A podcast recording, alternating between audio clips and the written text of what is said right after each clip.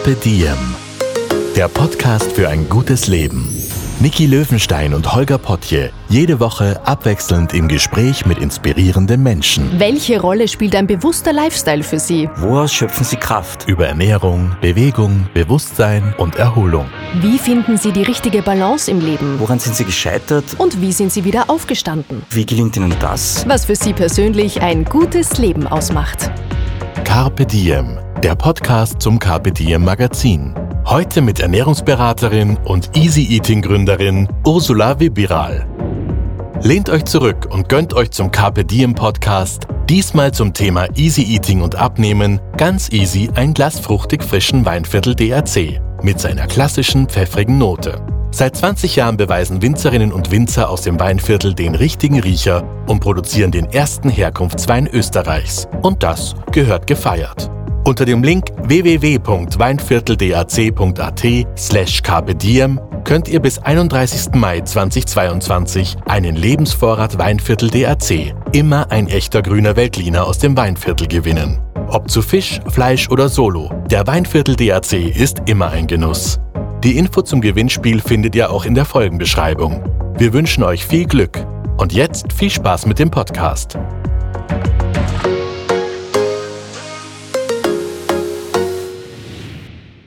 Achtung, Achtung, das ist eine Warnung. Der folgende Podcast könnte zu lautem Magenknurren, exzessiven Gebrauch von Töpfen und Pfannen und schlackernden Hosen führen. Wir sprechen heute über zwei Dinge, die für viele Menschen gar nicht gut zusammenpassen, nämlich Abnehmen und Essen. Dafür ganz, ganz herzlich willkommen, Ursula Viberal. Ich freue mich wahnsinnig, dass du dir Zeit nimmst. Du warst sehr geduldig. Wir mussten mehrmals verschieben, weil mich Covid erwischt hat. Vielen Dank dafür. Ich freue mich sehr, dass ich heute da sein kann. Und äh, ja, lass, lass uns reden. Ich freue mich auch. Du bist Ernährungsberaterin, Ja. Abnehmexpertin, Mhm. hast eine ganz eigene Methode entwickelt, das Ja. Easy Eating, und hast auch gerade ein brandneues Buch über deine Methode rausgebracht. Das ist wunderschön. Ich habe schon reinlesen dürfen und sogar schon Rezepte nachgekocht. Fein, das freut mich. Verrat uns doch mal bitte das Geheimnis. Wie funktioniert denn Abnehmen ganz easy? Also ganz ohne Hunger. Ja, also Hunger, das hat überhaupt, darf überhaupt gar keinen Platz haben, wenn wir abnehmen. Äh, weil sonst wären wir ja im Diätmodus und wir wollen ja in den Abnehmmodus. Und der Abnehmmodus unterscheidet sich vom Diätmodus einfach durch eine ganz wichtige Sache, nämlich durch Essen. Deshalb heißt auch mein Buch Easy Eating, Abnehmen funktioniert nur mit Essen. Klammer auf, am besten mit Essen, das auch schmeckt. Oh yeah. Ja, weil äh, die Reiswaffeln und der Cottage Cheese, ich meine, ich liebe Cottage Cheese, aber wenn wir uns das jetzt vorstellen, der, die Reiswaffeln und der Cottage Cheese, da werden wir, werden wir nicht durchhalten. Ja? Und die meisten Menschen, die gerne abnehmen möchten und es dann doch nicht schaffen, machen eben diesen großen Fehler, dass sie das Essen drastisch reduzieren. Also hören sie auf zu frühstücken, dann essen sie zum Mittag nur ein Salätchen mit Hühnerstreifen ohne Öl. Ich meine, so, so kann man nicht gut essen. Ja? Äh, Das heißt, der Fokus liegt wohl am Essen, am guten Essen, aber natürlich äh, kann ich jetzt, wenn ich beim Heurigen bin, schon äh, das, das Kümmelbraten mit dem Kruspel bestellen, aber dann werde ich nicht abnehmen. Aber ich kann dennoch zum Heurigen gehen oder in ein x-beliebiges Restaurant, da bleiben wir beim Heurigen und dann esse ich halt ein, weiß ich nicht, ein mageres Fleisch mit einem guten Salat oder ich esse dort gute Aufstriche oder was auch immer. Das heißt, ich kann sehr wohl auch ausgehen und muss nicht jetzt einem Programm folgen, weil die Easy Eating Methode, also ist jetzt nicht jetzt ein Programm, das, das ich mache und dann endet es, sondern es ist eine Methode zur Königsdisziplin der Ernährungsumstellung. Jetzt ist dieses Wort Ernährungsumstellung oh, Ein Hammer. Ja, und weiß man, weiß man auch nicht, okay, ja, und wie, wie, wie. Ich habe vor kurzem äh, im Fernsehen einen sehr berühmten Arzt, der sehr oft im Fernsehen ist, sprechen hören und sagt, ja, das Wichtigste ist, wenn man abnehmen will, Ernährungsumstellung und Bewegung. Und ich habe mir gedacht, ja, eh, aber sag doch auch, wie. Und dieses Buch, das ich geschrieben habe, richtet sich an Menschen, die etwas verändern wollen und die abnehmen wollen und die aber nicht aufs Essen verzichten, sondern ich mag auch nicht so gerne diese Bezeichnung gesunde Ernährung. Ja, ich esse eh gesund und ich bemühe mich gesund zu essen. Ich habe lieber die Bezeichnung bewusste Ernährung. Und schreibe ich auch im Buch. Bewusste Ernährung ist die bewusste Entscheidung. Ja, das ist es mir jetzt wert. Und nein, das ist es mir jetzt nicht wert. Wie meine ich das? Ja, äh, Sonntag selbstgemachter Kuchen unbedingt gerne, freue ich mich, esse ich. Und nein, im Restaurant um 22.30 Uhr das Dessert esse ich nicht mehr. Ja? Das heißt, wir begeben uns in die bewusste Ernährung, ist gleich die bewusste Entscheidung. Und wir entscheiden uns auch, ja, ich will, ja, ich will abnehmen. Und ich mache aus dieser Abnehmreise ein Projekt. Liebe Ursula, dein Buch erzählt ja auch deine ganz persönliche Geschichte. Du hast ja. nämlich am eigenen Leib erfahren, was es bedeutet, mit dem Körper, mit dem Gewicht auf Kriegsfuß zu stehen. Mhm. Kannst du diesen Weg ein bisschen mit uns teilen? Ja, also ich war als ganz junges Kind, so mit vier, fünf Jahren, war ich äh, ganz dünn. Ich bin ein Kind der 70er. Damals hat sich noch niemand mit Ernährung beschäftigt. Aber in der Schule haben die Lehrerin, Volksschule meiner Mutter gesagt, das Kind ist zu dünn. Und dann haben meine Eltern mir halt immer mehr zu essen gegeben. Und ich habe Essen schon immer geliebt. In meiner Familie wird gerne gegessen. Und dann wurde ich auf einmal ein etwas dickeres Kind. Und auf einmal habe ich mich da ja so gar nicht wohl gefühlt, weil ich gesehen habe, die anderen in der Klasse sind alle dünn und, und ich bin habe beim Schwimmen den, äh, schon so das gefühlt so einen kleinen Busen gehabt, aber du willst mit acht keinen Busen haben, aber das war halt speckig rundherum. Und dann hat schon begonnen, ich habe mich nicht wohlgefühlt und in der Pubertät hat die erste Diät begonnen. Ja? Und, äh, und das ist halt so, dass Diäten damals und auch heute noch immer mit sehr viel Verzicht verbunden waren. Und dann war ich einmal dick, dann war ich dünn, dann war ich mit 16 ganz dünn, dann war ich ein bisschen. Und eigentlich, wenn ich so zurückdenke, habe ich mich bis in mein junges Erwachsenenleben nie richtig wohlgefühlt. Ich bin nicht angekommen in meinem Körper. Ich wollte immer schlank sein und war es nicht. Und dann war es auch so, dass ich auch mal wirklich sehr drastisch zugenommen hatte. Und plötzlich bin ich dann zwei Jahre nicht mehr auf die Waage gegangen. Klassischer Fall von, ich will mich nicht konfrontieren und habe mich viel weniger eingeschätzt, als ich hatte. Und dann habe ich mich auf die Waage gestellt nach zwei Jahren. Da war ich äh, schon verheiratet, muss aber dazu sagen, mein Mann damals, der hat mir nie ein schlechtes Gefühl gegeben. Also ich wurde nie irgendwie von außen irgendwie so gejudged oder äh, niemand hat mir ein schlechtes Kein Gefühl. Kein Bodyshaming? Nein, gar nichts. Nur ich selbst habe mich so unwohl gefühlt. Er war aber unglücklich darüber, weil ich habe mich im Urlaub, wollte mich nicht ausziehen, immer mit dem Parero bis zum, bis zum Hals rauf. Und ins, ins Pool wollte ich nicht gehen und er wollte halt mit mir das alles teilen und ich habe mich sehr, sehr geniert, viele Jahre und war gefangen in meinem Körper. Und dann habe ich mich tatsächlich auf die Waage gestellt und dann hat es mich umgehauen und dann habe ich aber eine positiv folgenschwere Entscheidung äh, getroffen, nämlich so, und jetzt nehme ich ab, egal wie lang es dauert, und zwar mit Essen. Und somit waren die Vorläufer meiner heutigen Methode äh, war geboren. Dann habe ich begonnen, wie kann ich Kohlenhydrate, Eiweißquellen, Fette, wie kann ich das gut in meinen Tag hineinbringen, gut essen, mich gut versorgen, mit Dingen, die mir schmecken und trotzdem abnehmen. Und zuerst aber, bevor ich diese Methode begonnen habe, habe ich nach einem gesucht, die zu mir passt, aber ich wurde nicht fündig. Es gab halt wirklich nur Diäten, die immer halt einen anderen Namen hatten. Und weil es das nicht gab, habe ich sie selber entwickelt. Du hast das Stich- oder Reizwort Diät jetzt schon ein paar Mal verwendet. Gibt es denn eine Diät ohne Jojo-Effekt, den berühmten? Ist das überhaupt möglich? Nein, weil eine Diät ist sozusagen eine kurzfristige Einschränkung, entweder der Kalorien oder man schränkt ein das Essen überhaupt, also Dinner Canceling und, und, und Low Carb und, und ich esse überhaupt keine Kohlenhydrate mehr. Das heißt, es ist eine, eine kurzzeitige Einschränkung mit der man sehr wohl äh, abnehmen kann. Mit jeder Diät kann man abnehmen, auch mit drei Bananen und drei harten Eiern am Tag. Nur, was ist dann? Man stellt sich nicht um und man ist ganz schnell wieder natürlich in seinem alten Verhalten, das einen ja dazu gebracht hat, zuzunehmen. Das ist ja das. Und der Mensch neigt dazu, auf eine komplexe Frage eine ganz einfache Antwort haben zu wollen. Und die komplexe Frage ist, ich will Gewicht verlieren. Wie mache ich das am besten? Mit der Diät X, Y oder Z. Aber die Königsdisziplin ist das Umstellen von schlechten Gewohnheiten zu besseren oder vielleicht sogar zu guten. Du hast jetzt schon tausende Klientinnen ja. behandelt. Irgendwann ja. hast du aufgehört zu zählen, ja. oder? Bei was? Bei 5000? Wahnsinn. Was sind denn so die gängigsten Mythen und Missverständnisse und Fehlinformationen, mit denen die Menschen zu dir kommen? Was mir aufgefallen ist bei sehr gewichtigen Damen und Herren, die hatten alle eine Sache, und zwar zu 100 Prozent eine Sache gemeinsam. Sie haben das Frühstück weggelassen, um abzunehmen. Das ist falsch. Und das heißt, meinen abnehmwilligen Schützlingen, das Erste, was ich ihnen sage, du musst frühstücken. Und das ist für die, ja, aber wieso, auf das kann ich so leicht verzichten? Ja, aber das ist wichtig, weil A, das körpereigene Kohlenhydratdepot leer ist in der Früh. Wir brauchen diese Energie, wir brauchen das Kohlenhydrat, wir brauchen dieses Frühstück, damit überhaupt unser, auch unser Gehirn in Schwung kommt. Ja? Und, und zweitens ist zu dieser Zeit nicht zu essen, hat auch einen Einfluss auf das Essverhalten den ganzen Tag.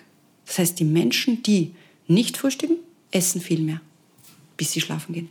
Das habe ich natürlich auch gelesen in deinem Buch. Ja. Haben wir kurz gedacht, oh oh, weil ich muss zugeben, ich bin auch eine von denen, die nicht frühstückt. Mhm. Immer schon. Mhm. Als Kind mhm. nicht, ist mhm. wahrscheinlich auch mhm. viel einfach Gewohnheit, ja. ja viel mhm. äh, abgeschaut oder antrainiert. Aber Wenn, heute habe ich dich gezwungen. So ich wollte Frühstück. gerade sagen, ja. heute bin ich reingekommen, du bist die erste Interviewpartnerin, ja. die sagt, hast du schon was gegessen? Hier hast du ein Müslistange. Ja. Total nett, vielen Dank dafür, Gerne. schmeckt doch wunderbar. Was ich fragen wollte ist, das Frühstück bedeutet für dich aber nicht, um, ich stehe um sieben auf und mhm. muss mir sofort was reinknüppeln. Mhm. mhm. Das hat mich gleich sehr beruhigt, mhm. sondern ein bisschen Zeit hat man schon. Natürlich, du kannst zwischen sieben und zehn irgendwann einmal schauen, dass du zu, einem, zu einer Energiequelle kommst, die am besten besteht aus einem Kohlenhydrat, ob das jetzt ein Müsli ist, Haferflocken oder ein gutes Brot, auch eine Eiweißquelle, ob das ein Joghurt ist fürs Müsli oder eine Milch oder eine Getreidemilch oder natürlich auch ein Ei oder ein guter Käse oder was, wer halt salzig frühstückt. Schauen, dass man irgendwann einmal um diesen Ticker herum, wenn du zwischen sieben und zehn frühstückst, wunderbar. Das ist eine gute Nachricht. Ja. Das geht sich aus bis ja. dahin. Du plädierst ja nicht für Verzicht, sondern ganz im Gegenteil für das Prinzip der Abwägung. Mhm. Wie hält man denn im stressigen Alltag wirklich gut die Waage im wahrsten mhm. Sinne des Wortes? Was bedeutet das zum Beispiel für Naschkatzen wie mich? Also ich schreibe ja auch in meinem Buch ein großes Kapitel über Zucker und dass Naschen natürlich auch erlaubt ist. Aber gerade beim Zucker ist es ganz, ganz, ganz wichtig, Maß und Ziel. Oder wie Paracelsus schon gesagt hat, die Dosis macht das Gift. Und das bedeutet, naschen ja, weil viele, die abnehmen wollen, sagen, ich lasse jetzt komplett den Zucker weg. Natürlich ist das mal gut eine Zeit lang, aber das Leben, die Ernährungsumstellung ist ja ein Prozess, der nicht endet. Das ist ja das Erlernen einer neuen Ernährungsweise. Und da muss die Schokolade oder auch für andere der Wein, bei mir ist es der Wein, Platz haben dürfen. Und um auf deine Frage zurückzukommen, bitte naschen gerne, aber wisse, was der Zucker dennoch für eine Auswirkung hat. Und ich sage immer, da gibt es eine, schreibe ich auch in meinen zwölf Geboten, du sollst beim Naschen vorsichtig sein. Süß ist okay, süß und fett ist schon wieder eine andere Liga. Also nimm ein Stück Schoko, äh, wenn du im Anschluss an dein Mittagessen oder, oder äh, wenn, du das, wenn du abnehmen möchtest, ist es auch wichtig, dass wir auf Zwischenmahlzeiten verzichten. Aber nimm jetzt nicht, wie ich zuerst schon erwähnt habe, um 22.30 Uhr das Tiramisu beim Italiener. Das ist dann süß, Fett und Kohlenhydrat und die Uhrzeit. Das würde ich nicht tun, wenn du nicht zunehmen möchtest. Und nimm die hochprozentige Schoko, oder? ja, also die 70-prozentige macht einfach nicht schnell wieder Heißhunger, ja. Aber wenn dir die nicht schmeckt, dann bleiben wir dennoch, weil wir sagen, wir essen nichts, was uns nicht schmeckt, dann bitte nimm eine helle, ein Stück helle. Da passiert gar nichts. Vielleicht ist beim Osterhasen noch was übrig geblieben. Ja, genau. bitte verrate ein geniales Geheimnis und zwar rund um Nice Cream. Mhm. Was ist das? Ich habe es mhm. probiert und mhm. äh, kann nicht mehr ohne. Mhm. Ja, also das habe ich nicht erfunden. Ich meine, meine Tochter gehört der TikTok-Generation an. Das äh, hat sie mir mal schon vor ein paar Jahren gezeigt. Die Nice Cream ähnelt sozusagen der Ice Cream. Und äh, beim Eis kann natürlich ich gehe auch in den Eissalon, ja, aber das ist dann halt auch eine Ausnahme. Da ist halt dann sehr oft Oberst drinnen, sehr viel Zucker drinnen. Bei der Nice Cream, die ist very nice, haben wir sozusagen die Frucht im Vordergrund. Da können wir Tiefkühlhimbeeren ähm, nehmen und dann vielleicht zum Süßen eine Banane. Vielleicht hast du manchmal äh, Bananen zu Hause, die keiner mehr essen will. Weil die schon so ein bisschen dunkel ja, sind? genau, Mhm. mit den Punkten, wo du dir denkst, na, auf die habe ich jetzt keine Lust, man will es aber auch nicht weghauen, bitte einfach schälen in den Tiefkühler hinein. Und das ist dann auch unser Süßungsmittel. Das heißt, wir haben hier Tiefkühlbeeren, wir haben vielleicht diese Banane, die wir dann reinschmeißen, dann vielleicht ein gutes Joghurt oder so ein Skier, das ist dieses äh, äh, nordische Joghurt oder auch ein griechisches Joghurt. Und dann äh, vermixen wir das mit einem Mixer und du hast einen Ice Cream. Und das, das, das ist ein, eine wunderbare Alternative. Die kannst du täglich essen. Darum geht's. Das kannst du täglich essen. Jeden Tag dir den Riesenbecher im Eissalon holen, ist zwar super, aber da werden wir keinen Pokal gewinnen, wir zwei. Ich muss ein Geheimnis verraten, das ist das neue Lieblingsfrühstück meiner Tochter. Na fein, das ist auch ein Frühstück. Das ist auch ein Frühstück. Aber du kannst dir ein paar Chiasamen oder so ein paar Haferflocken mitmixen, dann hat sie auch das Kohlenhydrat. Für mich ist es unter anderem die Schokolade. Was macht denn für dich ein gutes Leben ganz allgemein aus? Äh, für mich ist es äh, gutes Essen. Äh, ich liebe italienisches Essen und ein, ein oder zwei Gläser Wein und das in wunderbarer, lieber Gesellschaft. Das macht für mich das gute Leben aus. Sehr schön. ja, das gefällt mir. Ja. Laut WHO sind 1,9, Achtung, Milliarden Menschen, wir reden von erwachsenen Menschen, übergewichtig. Das ist wirklich eine, eine Zahl, die schockierend ist. Das heißt, äh, Fett, Übergewicht ist endemisch. Wenn wir jetzt die ganze Zeit von Pandemie und Endemie reden, wir sind mitten in einer globalen Endemie. Was läuft denn da falsch? Es ist so, der Mensch tendiert nun mal zur Genusssucht. Auf eine gewisse Art und Weise sind wir alle ein bisschen hedonistisch. Weil wir, so wie ich zuerst gesagt habe, das macht für mich das gute Leben aus, das macht aber für viele andere das gute Leben aus. Gut zu essen und auch zu trinken. Und wir leben ja in einem Land, wo sehr gutes Essen und auch guter Wein zur Verfügung äh, steht, sozusagen an jeder Ecke. Der Mensch, wie gesagt, tendiert zur Genusssucht. Er will naschen, er will rotes Fleisch essen, er will Wein trinken, er will fettreich auch oft essen, er will vielleicht sogar rauchen. Jetzt brauchen wir die WHO eigentlich nicht, um zu wissen, dass es besser wäre, das alles nicht zu tun. Wir wollen oder können, aber nicht von 100 auf 0.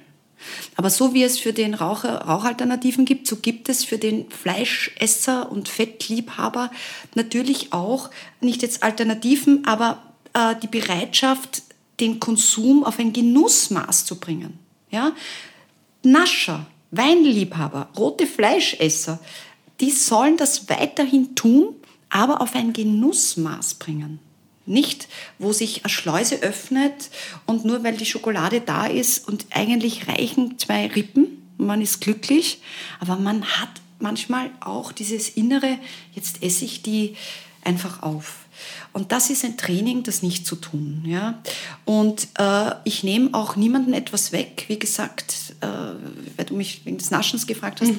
Aber wir müssen schon auch schauen, dass wir da ein Maß reinbringen, auch für unsere Kinder. Weil die Kinder sind die zukünftigen dicken Menschen. Und da geht es jetzt bitte nicht um Bodyshaming, äh, obwohl das natürlich auch passiert in den Schulen. Also man darf das bitte nicht unterschätzen, wie die Kinder jetzt schon in ganz jungen Jahren äh, hier beschämt werden, weil sie nicht dem kindlichen oder jugendlichen äh, Ideal entsprechen. Meine ja. Tochter geht in die Volksschule, das kann ich bestätigen. Ja, ich habe eine große Familie und da gibt es auch Fünfjährige, Sechsjährige, äh, Achtjährige, Dreizehnjährige und so weiter. Und ich beobachte das, dass die plötzlich aufhört zu essen und immer dünner wird. Und da muss man dann als Eltern sehr vorsichtig sein. Ja? Dieses Thema Body Positivity, da habe ich auch eine Meinung dazu und das ist mir auch wichtig zu erwähnen. Und auch in meinem Buch schreibe ich, niemand muss schlank werden. Niemand muss irgendeinem äh, äh, Size Zero schon gar nicht oder bleiben wir bei äh, X-Small, ja, Small. Niemand muss dorthin. Aber jeder sollte für sich diese Form haben, die zu ihm passt, wo er sagt, jetzt fühle ich mich richtig gut. Und äh, es muss niemand auf 55, 60 Kilo sich runterhungern. Es gibt genügend Frauen, die sind mit 70 und 75 und 80 topfit und strahlen aus, dass sie sich gefallen in ihrem Körper. Und das ist schön so. Aber und jetzt kommen wir zu dem Body Positivity. Ich habe ein Problem damit, dass in der Werbung ein, eine junge Frau mit, weiß ich nicht, 110 Kilo, die ist vielleicht 17 Jahre, Pirouetten schlägt und dass das als normal angesehen wird. Und da spreche ich jetzt, ich bin ja keine Medizinerin, sondern Ernährungsberaterin, aber das ist einfach nicht gesund. Ja, es ist nicht gesund. Es geht dann in Richtung äh, Herz-Kreislauf-Erkrankungen und so weiter. Ja. Und das jetzt zu sagen, hey, cool, du stehst zu deinem Körper, das ist zwar super, aber hier geht es ja auch um einen Gesundheitsaspekt. Also ich möchte gerne unterscheiden. Niemand muss dünn und mager und ein Size Zero Model werden. Auf gar keinen Fall. Aber jeder sollte die Form bekommen, die er sich für sich wünscht, wo er sagt, so, so gefalle ich mir. Ich gefalle mir mit 70 Kilo. Ich gefalle mir mit 60 Kilo. Und dann begleite ich diese Menschen sehr, sehr gerne zu ihrem Ziel. Aber das Ziel ist individuell. Das sage ich niemandem, was er für ein Ziel haben soll. Wie läuft das denn ab, wenn eine Klientin, ein Klient zu dir bei der Tür hereinkommt, Ja. das erste Mal Hallo sagt? Ja. Was passiert danach? Naja, das ist nicht so, dass sie das erste Mal äh, Hallo sagen, sondern die schreiben mir vorher und interessieren sich für eins meiner Programme. Und wenn man bei mir 10 Kilo abnehmen will oder mehr, muss man sowieso dieses große Programm nehmen, dieses äh, sozusagen das Premium, wo wir uns viele, viele Wochen, also mindestens drei Monate, wenn nicht vier Monate sehen.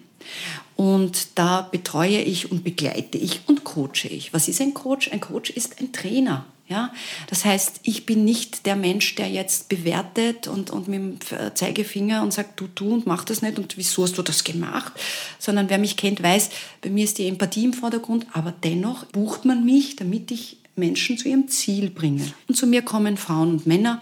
Mm, Zwei Drittel sind Frauen und ein Drittel sind Männer. Und die, mit denen mache ich dann so ein Anamnesegespräch und, und rede ganz, ganz viel und stelle sehr, sehr persönliche Fragen. Intime Fragen, persönliche Fragen, auch zum Leben. Wie ist das mit deinem Partner? Macht er dir Druck? Willst du abnehmen oder hat dir der Arzt das gesagt oder sagt dir dein Partner? Das frage ich alles und das sind sensible Themen, aber das ist für meine Arbeit auch wichtig äh, zu, zu, hinterzukommen, warum, was, was das Warum ist. Warum, warum willst du abnehmen? So. Und dann bekommen diese Personen sozusagen dieses Programm und dann passe ich es aber individuell auf die jeweilige Person an. Weil es gibt Damen, die haben einen Job, drei kleine Kinder und ein Mann, der später am Abend noch gerne mit der Familie oder kocht und da wird warm gegessen. Und dann gibt es Damen, die haben keine Kinder und haben außer Zitronen und Champagner nichts im Kühlschrank. Das heißt, meine, mein Konzept ist für jeden, aber ich passe sie individuell an, auf die Person maßgeschneidert anwendbar. Und du hast gesagt, dabei wird es auch schon ganz schön intim. Ja. Also man muss sich richtig öffnen bei dir. Ja. Nicht nur die Kühlschranktür, Ja, sondern genau. sein Innerstes. Ja. Essen ist ja sehr, sehr viel mehr als Nahrungsaufnahme, Mhm. Belohnung, Motivation, Beruhigung, manchmal Mhm. Seelentröster. Wie gehen wir deiner Meinung nach denn am besten mit Gefühlen rund ums Essen um, Mhm. wenn sie uns dabei hindern, unsere Ziele zu erreichen? Ja, da habe ich auch im Buch äh, einen, ein, ein Kapitel geschrieben, das ist das Thema emotionales Essen. Und emotionales Essen bedeutet, äh, dass man sozusagen isst und damit sich gerade ablenkt oder eben belohnt oder wie du gesagt hast. Ein Wort hast du nicht gesagt.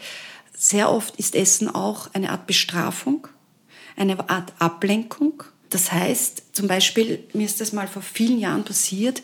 Ich hab, kam von einem schönen Abendessen mit Freunden zurück. Wir haben Fisch gegessen, so ein Samstagabend, Wein getrunken, es war alles wunderbar. Und ich gehe in die Badewanne und mache den Fehler und check nochmal meine, Mails. Und da habe ich ein Mail bekommen von einem Freund. Ich dachte, er ist ein Freund. Und ich habe ihn um eine Kleinigkeit, für ihn Kleinigkeit gebeten. Für mich war es was Großes, was für ihn war es nix. Und er hatte mich richtig so abgesnobbt. Und das war so ein Schock für mich. Was habe ich gemacht? Ich bin so aufgestanden aus der Badewanne, bin zur Naschlade um 0.30 Uhr, habe dort aufgerissen eine Schokobananenbox, habe drei gegessen, fünf gegessen, die erste Reihe, die zweite Reihe. Das heißt, dass ich bin dann direkt ins Bingen, Binge-Eating, also ins übermäßige Essen gegangen. Wie habe ich mich danach gefühlt? Schlecht. Ich habe mir den ganzen Abend zerstört, diesen schönen Abend. Ich konnte kaum schlafen, weil wenn du um 1600 Kalorien Schokobananenkugel in deinem Magen hast, schläfst du nicht gut. Dann habe ich mich geschämt, dass, dass mir sowas passiert. Dann nächsten Tag natürlich eineinhalb Kilo mehr auf der Waage, durch das viele Schokolade und das Übermaß Pickeln gekriegt. Also ich habe mich ganz schlecht gefühlt. Und dann habe ich mich aber hingesetzt, für mich so alleine und gesagt, warum hast du das getan? Und dann bin ich äh, auf eine Antwort gekommen, nämlich ich habe mich abgelenkt von einem anderen Gefühl, weil das wahre Gefühl war eine Enttäuschung über einen Freund. Das wahre Gefühl war, dass dieser Freund offensichtlich, dass ich offensichtlich nicht für den eine Freundin war, nur er für mich ein Freund sozusagen. Das wollte ich nicht sehen und ich wollte mich nicht konfrontieren. Und das habe ich dann zugedeckt mit einem Zuckerfressanfall.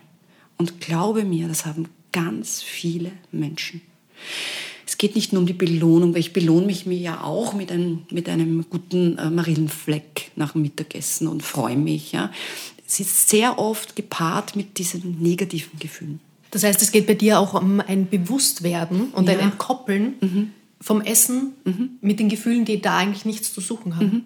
Eigentlich ja. Und dass man sich selbst, also ich bin ja keine Psychotherapeutin, ich bin Ernährungsberaterin, aber natürlich kannst du dir vorstellen, dass im Zuge meiner Arbeit mir ja auch diese Themen kommen von meinen Klienten und Klientinnen. Und ich versuche dann sozusagen Impulse zu geben. Und auch im Buch gebe ich Impulse. Ich gebe Impulse, was ist emotionales Essen? Schau dir das mal an. Was könntest du stattdessen machen? Und so weiter. Und auf dieses Kapitel bin ich eigentlich sehr stolz, weil ich möchte gerne eine Hilfestellung geben, wie man aus dieser Spirale auch rauskommt. Und da schreibe ich auch drinnen, Betrachtung bringt Erkenntnis. Wir betrachten eine Situation und auch wenn sie weh tut, kann ich sagen, okay, das tut jetzt weh und ich werde dem morgen, was hätte ich tun können in meiner Situation? Ich hätte mich damals mit meinem Mann besprechen können und sagen, du, ich ärgere mich und kränk mich, was sagst du da dazu? Dann hätte er gesagt, weißt du was, schlaf drüber und, und frag ihn morgen und warum er so, als Beispiel jetzt, ja. Und habe ich nicht gemacht, weil ich habe mich gleich zugedeckt und habe mich tagelang schlecht gefühlt um in so eine Falle nicht zu stürzen, ist es gut, wenn man sich mal kurz, wenn man mal atmet und kurz innehält und sagt, okay, ist dir das jetzt wert, dass du zur Naschlade deiner Tochter gehst und dort oder andere das halbe Osterkörperl auffressen und dann nachkaufen? Nein, ist es nicht. Wie gehst du sonst damit um? Das heißt, wir können schon auch atmen und sich zurück und uns, uns zurücknehmen und überlegen, ist es jetzt gescheit, dass du das machst? Wie fühlst du dich morgen, wenn du das jetzt tust? Ursula, ich würde mittendrin und zwischendurch mal kurz gern zur Auflockerung einen Wordrap mit dir machen. Das mhm. heißt, ich hau dir Stichwörter hin mhm. und du ähm, antwortest ganz kurz und intuitiv. Wenn ich etwas zu essen wäre, wäre ich? Eine Pizza. Welche? Was ist da drauf? Äh, äh, Mozzarella Bufala, und Tomaten und gut gewürzt. Mm. Bei einem Menschen schaue ich zuerst auf? Auf sein Lächeln. Wenn ich wählen müsste, Schokolade oder Popcorn? Schokolade. Schokolade oder Wein? Wein. Was ist das unterschätzteste Gewürz? Vielleicht Kurkuma. Warum? Weil Kurkuma schmeckt zwar nicht jedem, hat ein unglaublich entzündungshemmendes Potenzial. Wie lange braucht man, um ein gutes Gericht zu kochen? Ich würde meinen 18 Minuten. Was sagst du zu Kalorienzählen? Ganz schlecht. Verboten. Zuckerersatz? Auch ganz schlecht. Also lieber den richtigen, wenn schon. Lieber richtig zuckermäßig einsetzen als äh, Zuckeraustausch. Und schon gar keine Süßstoffe. Intervallfasten? Das Beste, was man seinem Körper angedeihen lassen kann. Du machst oft gerne 16 zu 8, das ja. heißt, du isst bis 16 Uhr ja. und dann machst du eine Pause zwischen 16 und 8 ja. Uhr. Würde das für Menschen auch andersrum gehen, die sagen, aufs Abendessen kann ich nicht verzichten? Wird schon gehen, aber meine Kernkompetenz ist das Abnehmen und mit einer anderen Uhrzeit werden wir nicht gut abnehmen. Sündigen. Sündigen. Hm, das kann ich dazu nicht sagen, weil ich ich sehe es nicht als Sünde, sondern einfach als bewusste Entscheidung. Heute völlere ich mal. Und ich möchte es aber nicht als Sünde definieren. Und was sollte man am besten immer weglassen? Das Dessert spät nachts, spät abends, den Zucker spät abends. Vielen lieben Dank für diesen Wordrap. Liebe Ursula, du hast äh, dein Buch deinem Bruder Coco gewidmet. Mhm. Du hast im Vorwort geschrieben, der mir gezeigt hat, dass jeder einzelne Tag es wert ist, happy zu sein. Ja. Das ist eine sehr, sehr schöne Lektion. Wie hat er das denn gemacht? Also mein Bruder ist, ähm, jetzt werde ich gleich emotional, aber das ist okay. Ich teile das gerne mit den Hörern und Hörerinnen. Mein Bruder ist ganz plötzlich aus dem Leben gegangen mit einem sehr schnellen Herzinfarkt, ein Sekundentod. Das kann man sich ja nur wünschen für einen selbst, aber für uns war es natürlich ein Schock. Aber mein Bruder hat sein ganzes Leben, äh, war der, der war täglich glücklich. Der war täglich glücklich und hat uns, Familie, wir sind große Familie, habe ich schon gesagt, und er hat einen riesen Freundeskreis gehabt. Bei der Trauerfeier sind 400 Menschen gekommen und erwachsene Männer haben dort geweint, ja, weil er so ein Loch in unser aller Leben gerissen hat. Aber er hat uns etwas hinterlassen. Er war jeden Tag glücklich, egal ob er im Gänsehäufel schwimmen war oder in seinem geliebten Miami im Meer war oder danach im besten Lokal, genauso gut beim, beim, im Beisel oder zu Hause irgendwas gekocht hat, der konnte aus kleinen und großen Dingen das Glück zu suchen oder zu finden, ist ja nicht so schwer, wenn du auf den Malediven bist, im tollen Hotel, ja. Das ist ja nicht schwer. Aber er konnte das im Kleinen täglich sich herholen und er war jeden Tag glücklich und hat das auch mit uns geteilt. Das hat er mir mitgegeben, jeden Tag glücklich zu sein. Danke, dass du das mit uns teilst. Gerne. Lass uns doch noch mal über den Tagesablauf sprechen. Mhm. Wir stehen auf und starten in den Tag und du hast gesagt, Frühstück muss sein. Ja. Im Laufe des Vormittags auf alle Fälle. Frühstück auszulassen wäre genau falsch. Mhm. Was frühstücke ich denn am besten? Naja, was dir halt schmeckt. Also ich, ich empfehle also ich sage niemandem, was er frühstücken soll, aber ich sage, ein Frühstück sollte bestehen aus einer guten Kohlenhydratquelle. Das kann sein eben ein gutes dunkles Brot. Auch hier sind wir in Österreich wieder privilegiert mit guten Brotsorten. Muss ich gleich in mein Müsli stangen? Genau. Mhm. Genau. Und der eine frühstückt ganz salzig und hat dann gerne dazu eine Avocado, das ist eine herrliche Fettquelle, hat, möchte vielleicht ein Ei dazu essen oder einen leichten Aufstrich wie einen Topfen, Kräutertopfen oder was auch immer oder ein Stück Käse oder ein Stück Schinken. Und der andere frühstückt gerne in Richtung süß. Das kann dann sein eben ein Müsli als Kohlenhydratquelle und ähm, mit allem drum und dran, Leinsamen, Chiasamen, was alles uns gut tut. Und dann natürlich auch wieder die Eiweißquelle und dann auch alles aufmotzen, sowohl das Salzige mit schön viel Rohkost oder das Süße mit guten Beeren oder mit, mit Obst äh, saisonal verfügbar. Und ähm, das, das ist wunderbar, weil wir brauchen auch das, das Füllmaterial. Ja? Und Gemüse und Rohkost und Salate und Suppen und, und Obst, das ist auch unser Füllmaterial. Naja, und das frühstücken wir, je nachdem, was dir schmeckt. Viele meiner Klienten äh, entschuldigen sich immer, ja, es ist mir so peinlich, ich frühstücke immer das Gleiche. Vollkommen egal. Jeder soll frühstücken, was er will. Andere äh, variieren und machen sich tolle Frühstückbowls und tolle äh, äh, Porridges und so weiter. Das soll jeder machen, wie er möchte. Wie viele Glaubenssätze da drin stecken, oder? Es ist mir so peinlich. Ja, ja, aber es ist menschlich. Es ist, äh, es ist wie eine Art Entschuldigung. Ja, ich frühstücke immer das Gleiche. Ist das schlimm? Nein, alles gut. Im Buch teilst du zwölf goldene Gebote rund ums Essen mit uns. Mhm. Gibt es ein paar, die du jetzt schon verraten möchtest?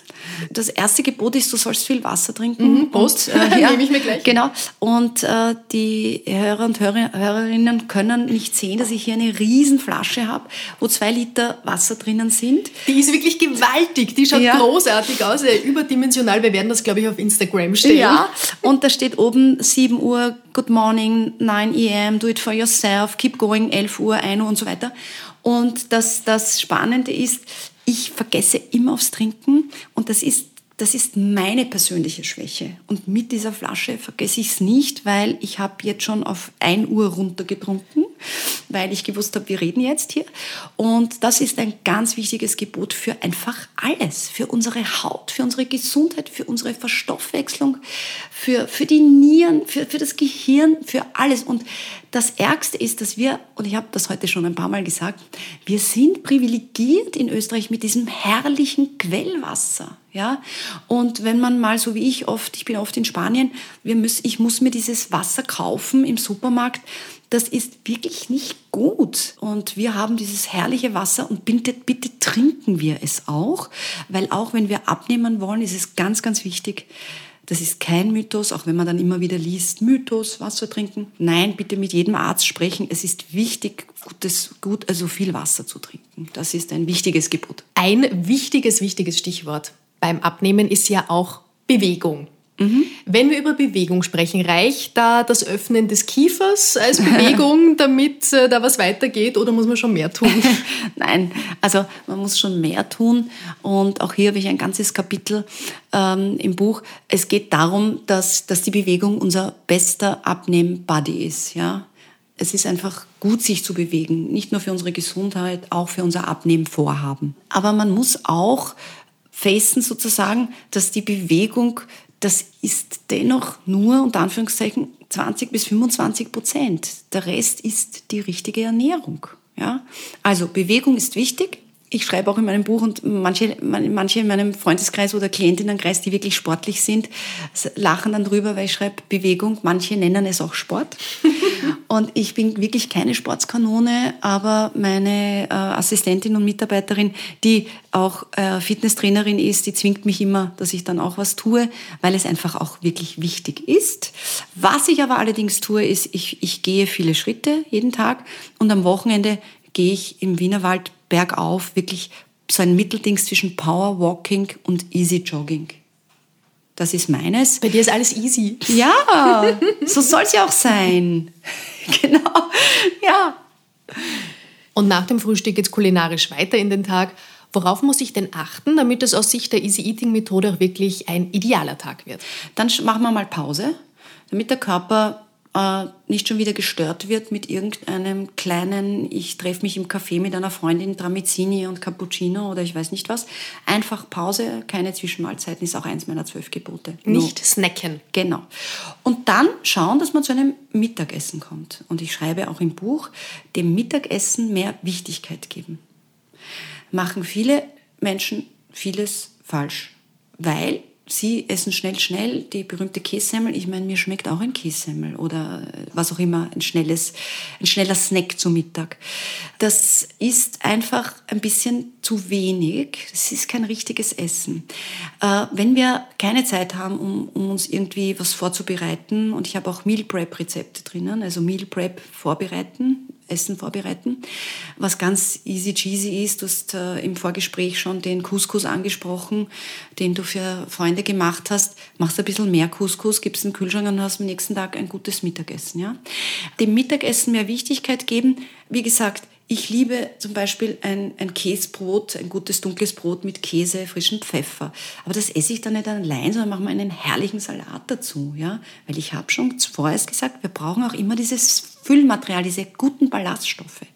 Die tragen uns dann durch den Tag und dann kannst du abends ganz moderat, normal essen, so wie, die, wie man das schon die Urgroßeltern gesagt haben, äh, frühstücken wie ein Kaiser, äh, Mittagessen wie ein König und Abendessen wie ein Bettelmann. Das klingt jetzt so, oh Gott, bitte komm mir nicht mit diesem Satz.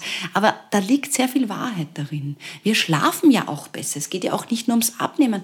Wir schlafen ja nicht so gut, wenn ich am Abend die Carbonara esse mit keinem Salat, weil für den war keine Zeit mehr. Und ähm, das heißt, ich werde oft gefragt, isst du alles? Und ich gebe immer die Standardantwort, ja, ich esse alles, aber nicht alles zu jeder Zeit. Und darum geht's. Dann haben wir ein wunderbares Mittagessen zu uns ja. genommen, machen wieder eine Pause. Mhm. Und wie schließen wir dann den Tag kulinarisch langsam ab? Also, wenn du gerade abnehmen möchtest, dann rate ich immer zu einem Low-Carb-Abendessen. Das heißt, Brot, Kartoffeln, Reis, Nudeln essen wir nicht am Abend, weil unsere Organe, die gehen schon langsam schlafen, auch wenn wir noch bis Mitternacht wach sind. Oder arbeiten, ein gutes Buch lesen oder fernschauen oder was auch immer. Und deswegen ist es nicht egal, was wir am Abend essen. Ja, deswegen sage ich ja, den Teller Spaghetti oder die Pizza, die ich gestern genossen habe mit einer Freundin, wunderbar mit drei Gläsern Wein, niemanden sagen. Ähm, das Hört war, niemand hier. Ja, genau. Äh, das, das gönne ich mir, war wunderbar, aber ich würde es nicht am Abend essen, außer ich bin jetzt wo eingeladen. Ich spreche immer, alle meine, alle meine Empfehlungen, das sind so 80 Prozent unserer Zeit. Ich meine im Urlaub nicht, wenn ich wo eingeladen bin. Wenn du mich äh, morgen Abend einlädst und da gibt es eine herrliche Pizza, esse ich diese herrliche Pizza. Die Geburtstagstorte darf eine Torte sein und muss keine Wassermelone sein. Genau, genau. Und am Abend darf es Low Carb sein. Und da kann ich wunderbar arbeiten mit Proteinquellen. Der Vegetarier schaut, dass er, weiß ich nicht, zu seinem äh, Feta und zu seinem anderen Käse kommt oder der andere, der, kann, der Fisch, Fleisch isst, äh, arbeitet halt mit guten Eiweißquellen. Aber genauso gut der, der Veganer kann sich, ich liebe zum Beispiel Räuchertofu.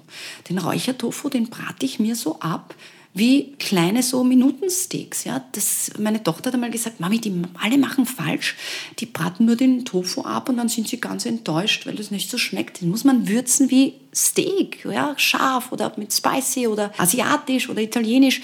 Das heißt, man kann da schon äh, vieles tun. Eiweißquelle, hier, wenn ich abnehmen will, sollte ich nicht die große Portion äh, Nudeln oder Risotto essen, äh, weil dann habe ich einen, auch einen erfolgreichen, perfekten Abnehmtag. Welche Rolle spielt denn deiner Meinung nach die Intuition bei der Ernährung? Damit meine ich, in mich hineinzufühlen, was braucht denn mein Körper und das wirklich zu spüren? Also das ist eine, eine sehr gute und äh, sehr, da könnten wir jetzt eineinhalb Stunden reden, machen wir einen eigenen Podcast zu Intuitive Eating. Gerne. Das ist das Aller, Allerschwerste. Das ist so schwer. Ich kenne ganz wenige Menschen, die intuitiv essen können. Was bedeutet das? Das bedeutet, die sind frei von irgendwelchen Zwängen und was sie sich vornehmen. Mein lieber Ex-Mann, Vater meines Kindes, der hat das. Der isst das Schoko, wenn er Schoko essen will. Der isst einen fetten Käse am Abend, wenn er will. Dann fastet er am Abend, weil er gerade heute fasten will. Das ist ein Phänomen. Wenn, äh, kenne ich das fast nur bei Männern. Interessanterweise, ich glaube, es lässt sich damit erklären, dass wir Frauen, Mädchen, Kinder, wir haben es zuerst schon angesprochen, schon in der Volksschulzeit mit dem Thema schlank sein und du bist dick und da ist der Oberschenkel und da ist das und das Bäuchlein, das, das wurde immer sehr häufig bei Mädchen und Frauen äh, sozusagen bewertet oder besprochen und nicht so sehr bei Burschen. Und ich gehöre auch zu der Gruppe äh, Mädchen und jetzt Frauen, die nicht intuitiv essen können. Ich brauche schon meinen groben Plan, sonst kann das auch in die andere Richtung wieder gehen. Also intuitiv Eating, wer das kann, dem gratuliere ich. Das ist die höchste Form des guten Essens. Aber kaum eine Frau, es gibt sie, Gott sei Dank auch, und ich kenne sie auch, ähm, aber die sind auch anders aufgewachsen, nicht mit diesem Druck, schlank sein zu müssen. Das ist vielleicht der rote Faden, dass wir Mütter auch oder Eltern oder meine Eltern, die haben sie auch nur gut gemeint, ich habe wunderbare Eltern, aber das war halt auch, kaum bin ich dicker gewesen, haben sie mich in einen Sportverein eingeschrieben und ich habe es gehasst, dorthin zu gehen. Ich habe gelitten, ich habe gelitten, dorthin zu gehen. Leichtathletik. Ich bin über keine einzige Hürde gekommen und da haben sie schon unbewusst mich in eine andere Richtung geprägt. Und wir sind noch eine Generation, die ist ohne Instagram aufgewachsen. Ja, genau. Allein die Flut an Bildern Genau. mit äh, Filtern natürlich, Genau, die genau. heute Genau. auf uns reinprasseln und die man verarbeiten muss und die sich irgendwo im Unterbewusstsein schön festsetzen. das ist ja, auch nicht Leider ohne. ist ein großes Thema. Liebe Ursula, was wünschst du dir denn? Mit welcher Botschaft sollen unsere Hörerinnen und Hörer diesen Podcast beenden? Ich wünsche mir für jeden Einzelnen, dass er für sich das Wohlfühlgewicht oder den Wohlfühlkörper erreicht, hat und dann erhält, den er, sie, sich für sich wünscht. Das wünsche ich mir. Und, ganz wichtig, vor allem den, bei den Frauen, erlaube es dir. Erlaube dir, schlank zu werden. Erlaube dir, ein Ziel zu erreichen. Erlaube dir, dich so wichtig zu nehmen, dass diese Abnehmreise starten kann. Das ist, kommt das sehr oft vor, dass Frauen sich erst nach einem Jahr bei mir melden. Ja, ich will schon die ganze Zeit, aber jetzt war das und das und die Kinder und das Problem und das und Covid und Beruf und Selbstständig und alles Mögliche. Und jetzt hätte ich noch immer keine Zeit, aber jetzt, jetzt geht's nicht mehr. Bitte erlaubt euch, für euch etwas zu tun. Ganz am Ende bitte ich meine InterviewpartnerInnen immer darum, eine Frage, die das Leben stellt, mit uns zu teilen. Darunter verstehe ich eine Frage, die es wert ist, dass sie sich jeder irgendwann einmal im Leben stellt und auf die ganz persönliche Suche nach einer Antwort geht. Was ist deine Frage, die das Leben stellt?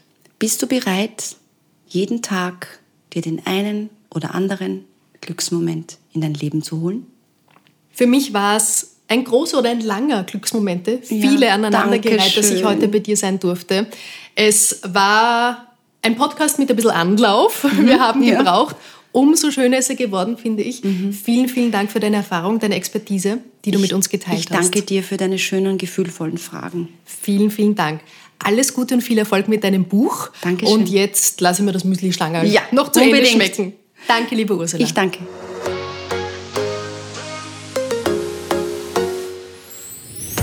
Mehr von Carpe Diem gibt es auf Soundcloud, Apple Podcasts, Google Play oder Spotify. Jetzt abonnieren und liken. Wir freuen uns über eure Kommentare und sind direkt über podcast.carpediem.live erreichbar. Das Carpe Diem Magazin erscheint alle zwei Monate. Besucht auch unsere Social Media Portale auf Facebook, Instagram und YouTube und unsere Website carpediem.live. Carpe Diem, der Podcast für ein gutes Leben. Wusstest du schon, dass du jetzt direkt via WhatsApp mit uns Kontakt aufnehmen kannst? Das geht ganz einfach. Speichere die Carpe Diem Podcast Nummer 0043 664 888 40236 in deinen Kontakten ab. Dann öffne dein WhatsApp und schick uns eine Nachricht. Egal ob als Text oder Sprachnachricht. Wir freuen uns immer über Lob, Kritik, Anregungen, Themenideen oder Vorschläge für Wunschgäste. Wir starten unser neues Feature gleich mit einem kleinen Aufruf, passend zum Frühling draußen. Schick uns via WhatsApp Sprachnachricht deine persönliche Antwort auf unsere klassische Carpe Diem Frage. Was macht ein gutes Leben für dich aus? Wir freuen uns darauf, in Zukunft ganz viel von euch zu hören. Nächste Woche Holger Potje im Gespräch mit den deutsch-österreichischen Biohacking-Experten Andreas Breitfeld und Stefan Wagner.